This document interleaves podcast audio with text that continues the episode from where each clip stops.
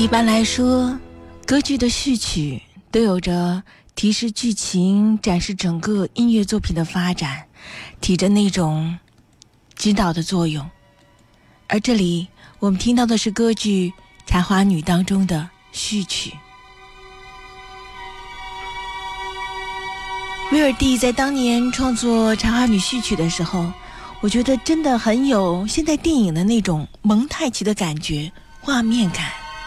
好像整部歌剧的故事是这样慢慢的随着大幕的拉开进行的。序曲这样做，好像让我们带入更多的剧前的情景。序曲的一开始，展现了。《茶花女》这部歌剧最后的结局，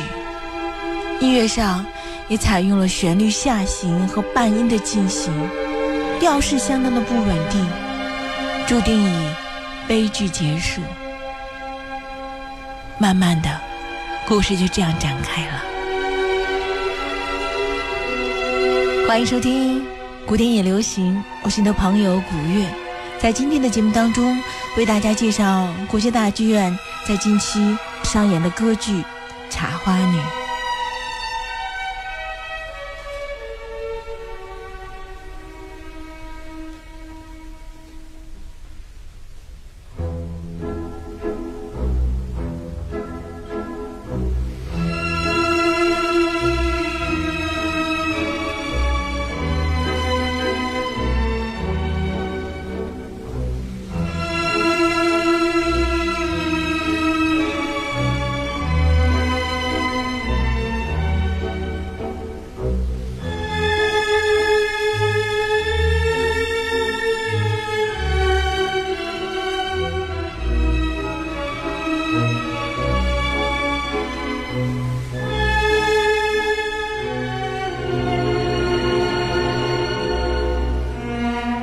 国家大剧院制作的歌剧《茶花女》首演于二零一零年，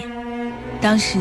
令人难忘的镜面舞台，不仅以现实与梦幻交织的浪漫意境，营造出了十九世纪巴黎的社会风貌，同时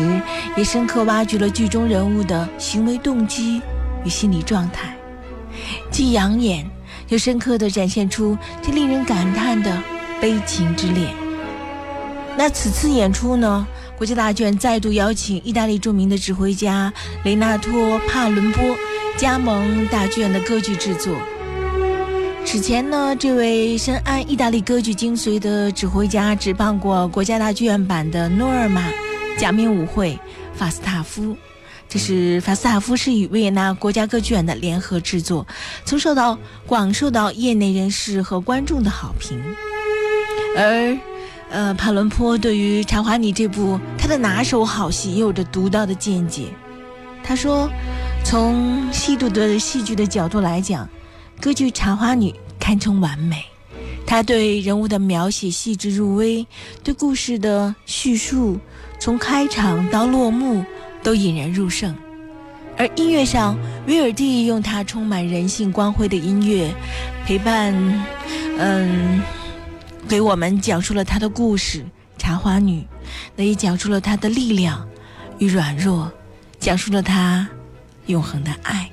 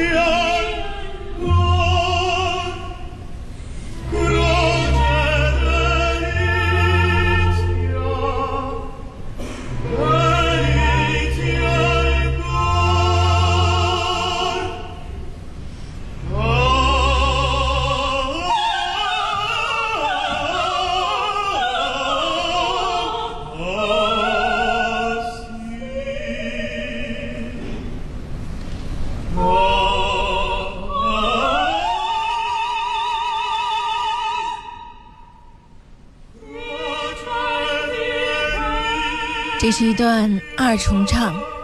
大家也许觉得歌剧《茶花女》当中最有名的那段二重唱，还有大家的一起合唱，就是《饮酒歌》了。那其实，在歌剧当中，它是一门综合性的艺术，集合了戏剧、音乐、诗歌、舞蹈一体，呈现出独特的魅力、吸引力。而歌剧《茶花女》当中有太多的唱段，太有名的段落，那其实。在法国文学家小仲马看完歌剧《茶花女》后，曾经感叹：“他说，一百年后，我的话剧也许不再演出茶花女了，但是歌剧《茶花女》却将永存。”的确，像小仲马预言，当然，他的话剧《茶花女》还存在。但是，意大利歌剧巨匠威尔第在1853年创作的歌剧《茶花女》，在160多年来，成就了成为了世界各大歌剧院上演率最高的剧目之一。威尔第以他同情的视角，讲述了交际花维奥莱塔对于爱情的渴望，以及对因为世界的社会的偏见而损害与毁灭的爱情。总能够唤起我们的同情、激情，而剧中有很多经典的唱段，那所以大家一定期待这一段吧？那我们就先来听吧，《饮酒歌》。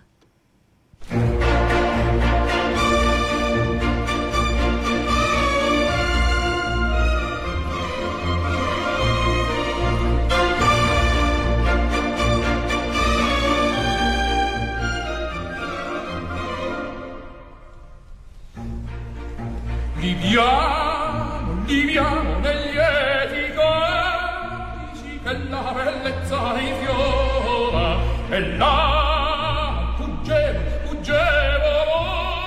ora si devia voluta liviamo nei dolci fremiti che suscita l'amore poiché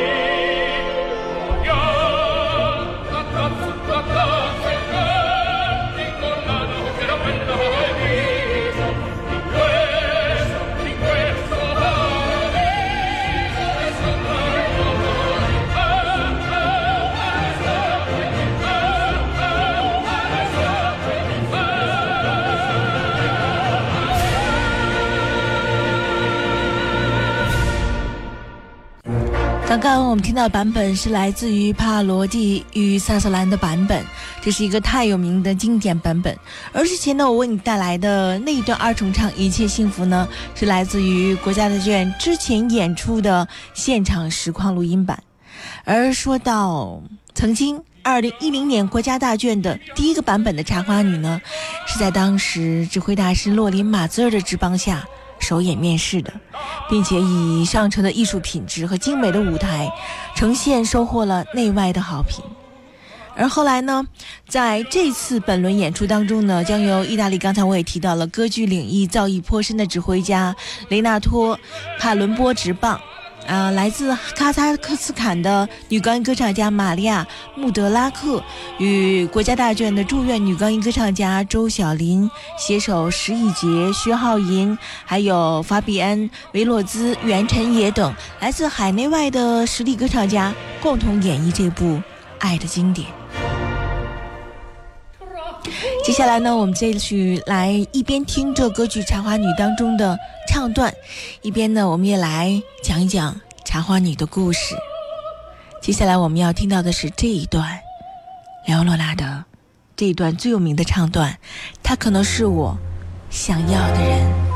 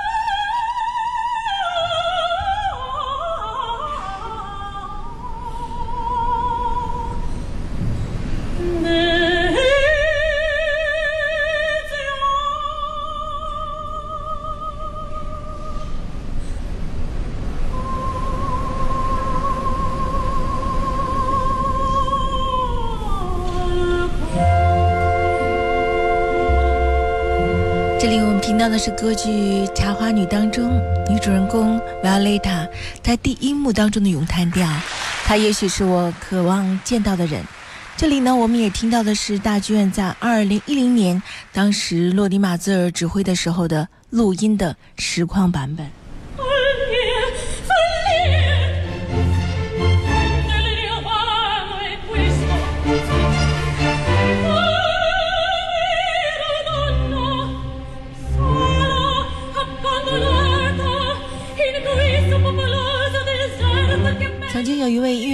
说过，如果有哪位考古学家呢重新发现威尔第，一定会感觉到震惊，因为他会发现三个完全不同的威尔第。这位伟大作曲家的早期、中期与晚期的作品呈现出了截然不同的风格。如果说威尔第早期的歌剧呢是剧情片，那中期就变成了文艺心理片，晚期则是看透世事、充满嬉笑怒骂的喜剧。而《茶花女》就是威尔第式的文艺心理片的巅峰之作。歌剧《茶花女》的原名是《失足女》，改编自小仲马的小说。小说问世后，小仲马与朋友将它改编成了话剧。而威尔第呢，是在巴黎无意中看到了这部话剧，深深为之吸引，决定将它改编成了歌剧。来听这一段很有名的唱段。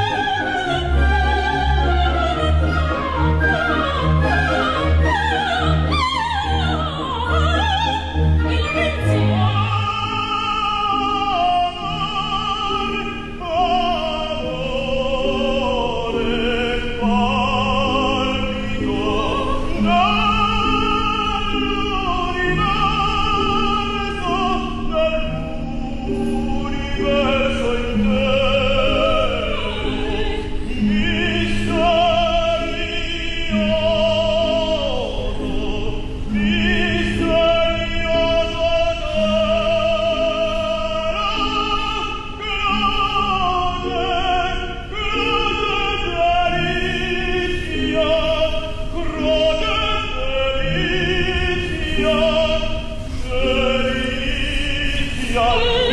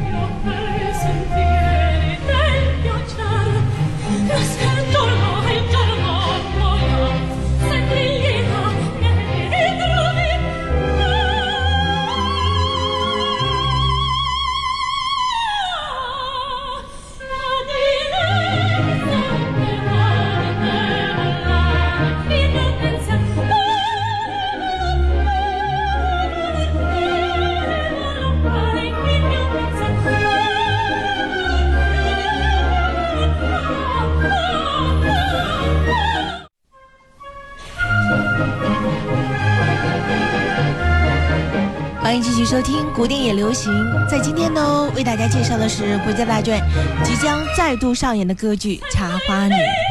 刚才呢，上半身的最后，我们听到的是这一段咏叹调，她也许是我最想见到的人。这是在歌剧当中，茶花女 v i o l e t a 的这种很有名的一段咏叹调。这段咏叹调呢，由宣叙调和咏叹调两个部分组成的，不同的速度呢，表现不同的情绪。就是剧情是这样的：一开始第一幕的时候，当宴会结束后，梅尔拉特独自的一个人回到房间里，内心久久不能平静。而这一时段的朗诵的宣叙调呢，就是真奇怪呀，真奇怪，那声音已经映入我的心灵。这段歌词中连续的休止和浮点的节奏比较自由。演唱的时候，我们一开始会听到充分利用节奏的停顿，表现出他的心声。而后面的这一段咏叹调的部分变成了八六拍，很欢快的节奏，与前面形成了鲜明的对比。有圆舞曲的风格，还有节奏连续的花腔，将整部咏叹调推向高潮。而宣叙调和咏叹调在速度上呢，也进行了以行板为主，延续了刚才我们听到的序曲当中的速度，在一开始的部分，在一定方面也表示了，嗯，整部歌剧的完整统一。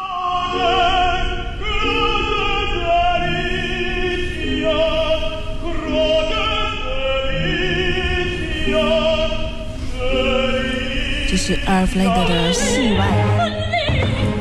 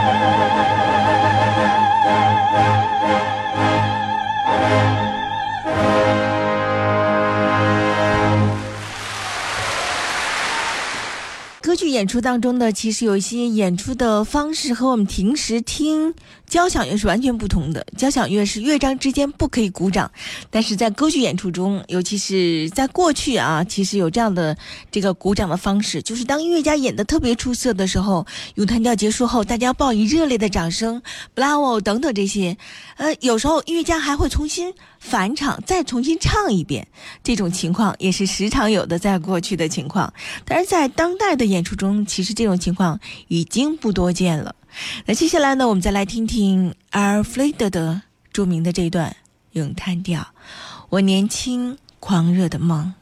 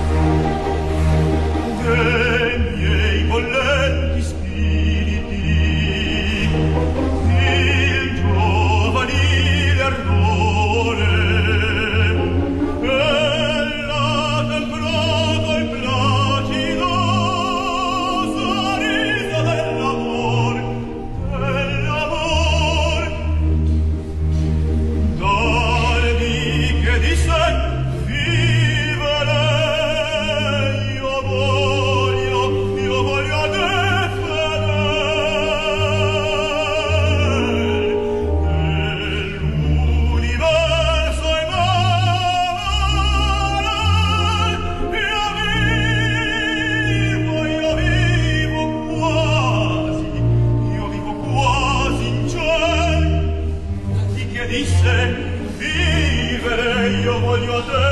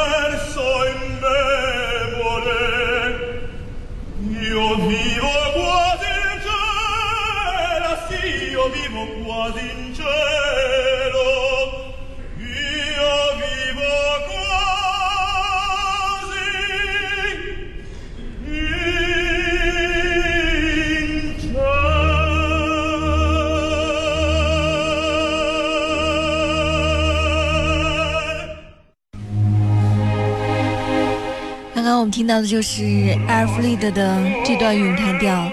我年轻时狂热的梦》，而这里这一段叫像天使一样的纯洁。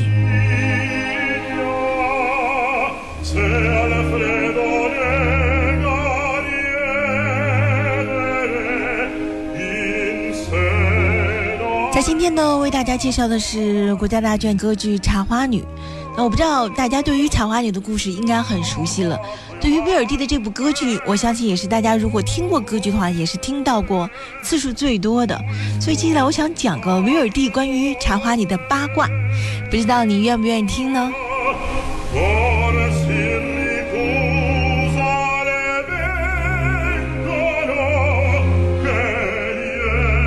上半时段也介绍过，歌剧《茶花女》的原名是《失足女》，改编自小仲马的小说。小说问世后呢，小仲马与朋友改编成了话剧，而威尔第在巴黎无意中看到了这部话剧，深深为之吸引，决定将它改编成了歌剧。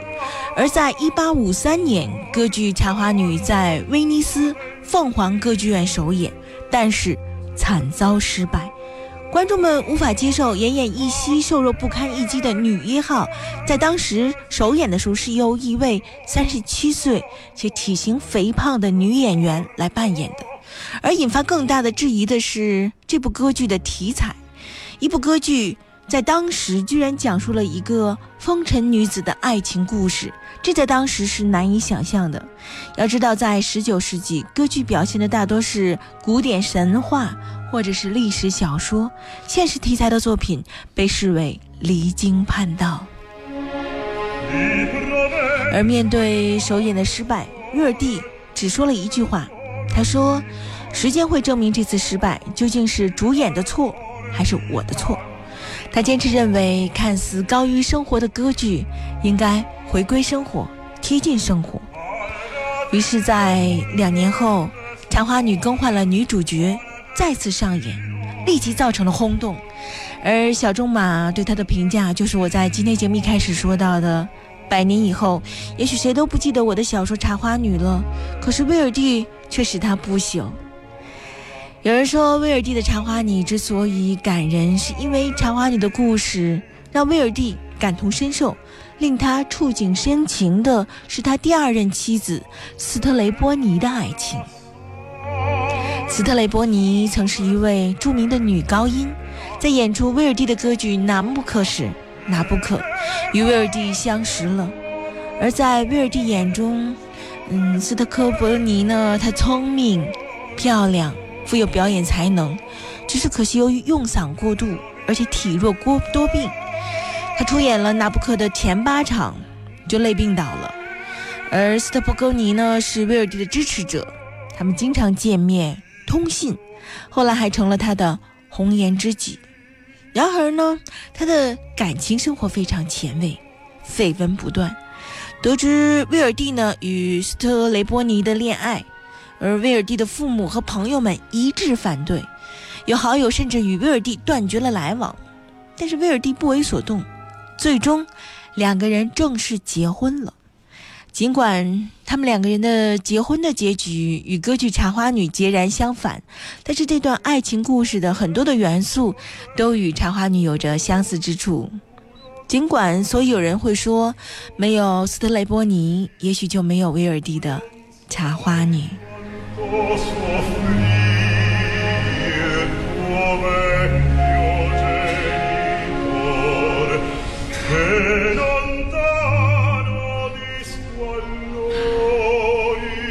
留给古典流行，今天节目时间不多了，